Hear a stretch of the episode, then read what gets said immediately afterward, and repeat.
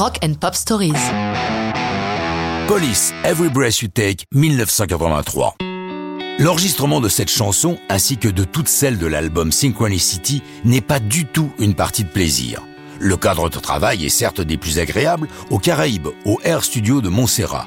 Dans la vie de Sting, tout va mal. Son mariage avec sa première épouse, Francis Tomelty, part en lambeaux.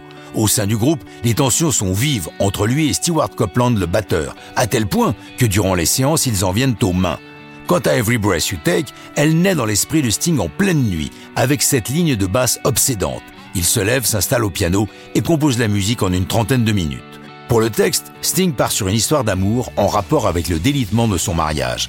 Mais au fur et à mesure, il dévie sur un personnage inquiétant, un rôdeur, qui épie le moindre mouvement de celle qu'il a dans le collimateur. D'un coup, ces paroles qui auraient pu passer pour une chanson d'amour prennent une toute autre signification malsaine. Pourtant, la méprise va perdurer au long des années. Sting se régale de ses ambiguïtés. Il raconte J'ai vu une fois à la télé Andy Gibb qui l'a chanté en duo avec une nana. Il se regardait très amoureusement en chantant ses paroles sadiques. J'étais mort de rire. Comme le jour où un couple m'a dit l'avoir choisi comme chanson de leur mariage. Je leur ai souhaité bonne chance pour la suite.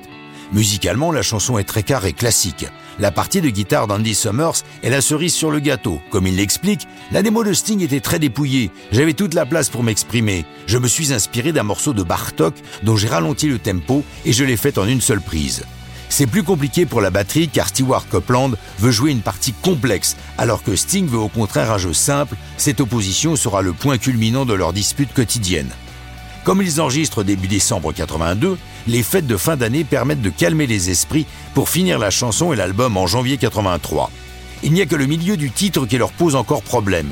Ils ne savent pas quoi y faire. Lorsque Sting a l'idée de s'asseoir au piano et de jouer sans cesse la même note, c'est autour de cela qu'ils finissent Every Breath You Take. Publié le 20 mai 83, c'est un succès colossal, se classant numéro 1 des deux côtés de l'Atlantique et gardant la première place du 8 américain 8 semaines consécutives. Au Grammy Awards 84, Every Breath You Take est couronné chanson de l'année et Police groupe de l'année. En 97, Puff Daddy sample la chanson pour I'll Be Missing You, son hommage au rappeur Notorious Big, et cette version va truster la première place du 8 US 11 semaines consécutives. Confus de la noirceur de son propos dans cette chanson, Sting déclare qu'il a ensuite écrit If You Love Somebody Set Them Free comme une sorte d'antidote à Every Breath You Take. Mais ça, c'est une autre histoire de rock'n'roll.